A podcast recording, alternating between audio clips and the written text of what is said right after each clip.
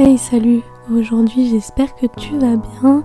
Aujourd'hui, on va parler des croyances et plus particulièrement des croyances limitantes.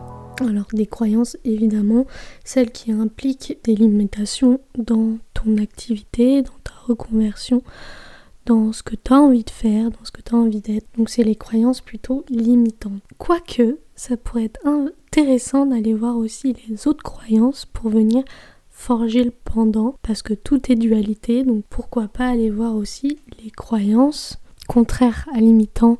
Donc l'antonyme de limitant c'est agrandir, grandir donc celles qui te permettent de grandir.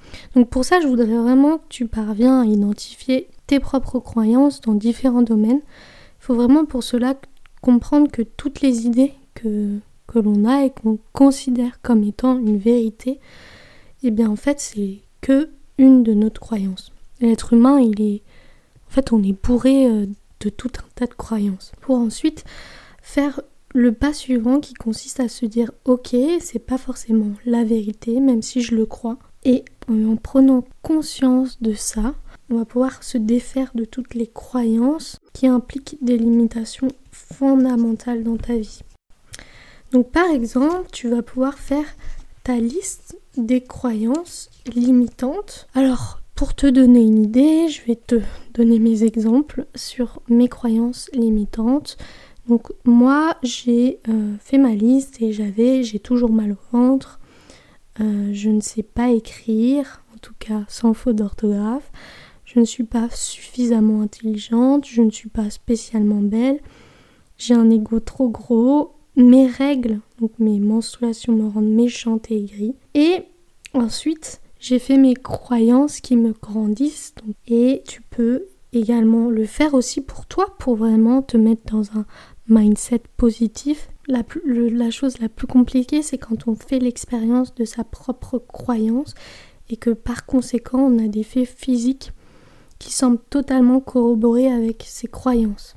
En gros, ce sont des croyances, mais qui, sont qui ont formé la réalité en question. par exemple, j'ai toujours mal au ventre, mais effectivement, j'ai mal au ventre. Alors que même, je mets toujours, c'est pas vrai, parce que actuellement, en faisant ce podcast, j'ai absolument pas mal au ventre. Donc déjà, on peut voir que euh, c'est une croyance qui est pas légitime dans le sens où elle n'est pas euh, là toujours.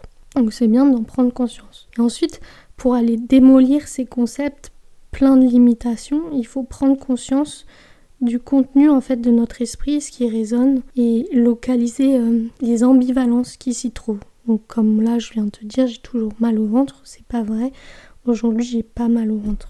Et donc plus on se concentre sur euh, des limitations et plus on va les, rencontrer. C'est pour ça qu'il faut créer ensuite, quand tu prends conscience de tes limitations, l'effet inverse et différer l'image de, des sens physiques aussi. L'idée principale avec cet exercice est de vraiment mettre de la conscience sur les idées ou les croyances qu'on a qui peuvent être à l'origine donc dès qu'on a noté l'ensemble de notre croyances, aller voir les sous-croyances et voir qu'en fait c'est juste des croyances, des pensées qu'on valide. Je vous dis pas d'inhiber en tout cas vos pensées, vos sentiments et vos émotions. Je vous demande juste de vous rendre compte et de réaliser en fait que vos pensées forment votre réalité et de vous concentrer sur ce qui vous importe plus. Donc en gros le résultat désiré. Non, il te reste plus qu'à prendre un carnet et ton stylo et inscrire toutes tes croyances limitantes qui te bloquent encore aujourd'hui en ce moment dans ta vie.